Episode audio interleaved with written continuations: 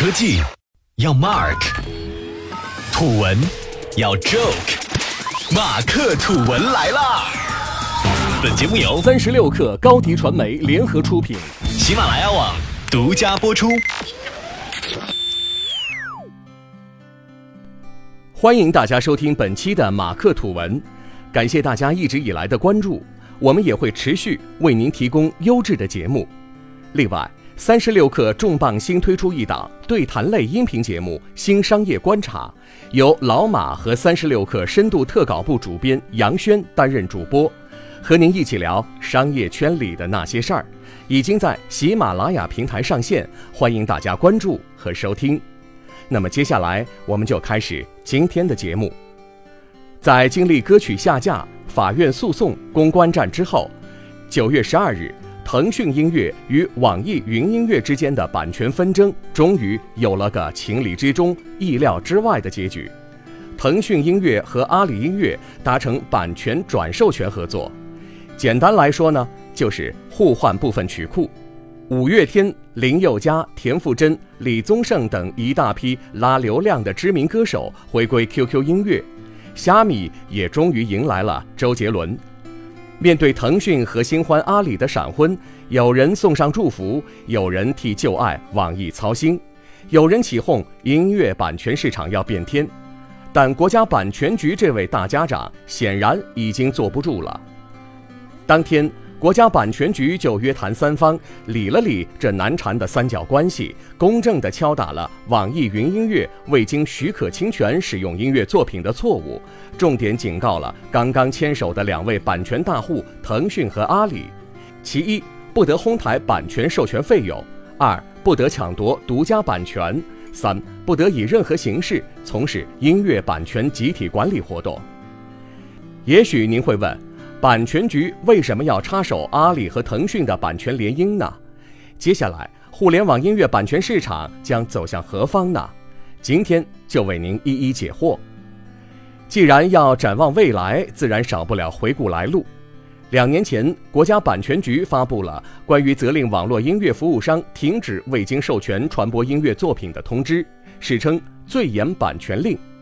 一时激起千层浪，各家音乐平台短时间内一共下架了两百二十万首未经授权的音乐作品。自此，正版音乐成为各家音乐平台的必争之地。二零一三年四月，网易云音乐上线，主打社区氛围的网易云音乐颇受用户喜爱，逐渐崭露头角。但因为曲库数量太少，只好抱腾讯大腿，与其达成转授权协议。二零一五年三月，阿里巴巴整合虾米音乐和天天动听，组建阿里音乐，先后买下滚石、华研、相信、环亚等音乐版权的独家代理。同年十二月，百度音乐宣布与泰禾音乐集团合并，百度泰禾音乐诞生。二零一六年七月，酷狗音乐和酷我音乐与 QQ 音乐合并，腾讯音乐娱乐集团成立。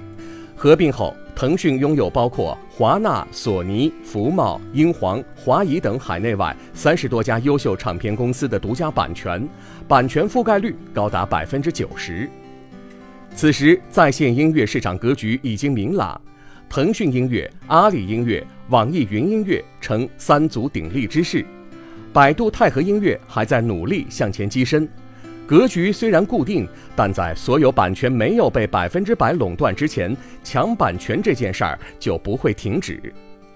利益永远是最好的驱动力。今年五月，腾讯音乐娱乐集团以高达三点五亿美元的高价获得环球音乐中国大陆地区的独家代理版权。想必其余各家平台要想从腾讯这里获得转授权，价格可能都不会便宜。所以，版权大战继续打下去，很可能会波及到整个行业，而这场乱战背后，很可能没有一家能真正受益。除此之外，此次腾讯、阿里牵手恰逢两家瓜分的众多优质版权即将到期。根据相关资料显示，腾讯音乐与索尼音乐独家版权授权到期时间是二零一八年十二月，与华纳音乐的到期时间是二零一八年八月。也就是说，在不到一年之后，中国的这四家音乐平台可能又将围绕索尼音乐和华纳音乐手中的独家版权而大打出手。这一切的根源要回到当前音乐版权集体管理机制。当前的著作权法规定，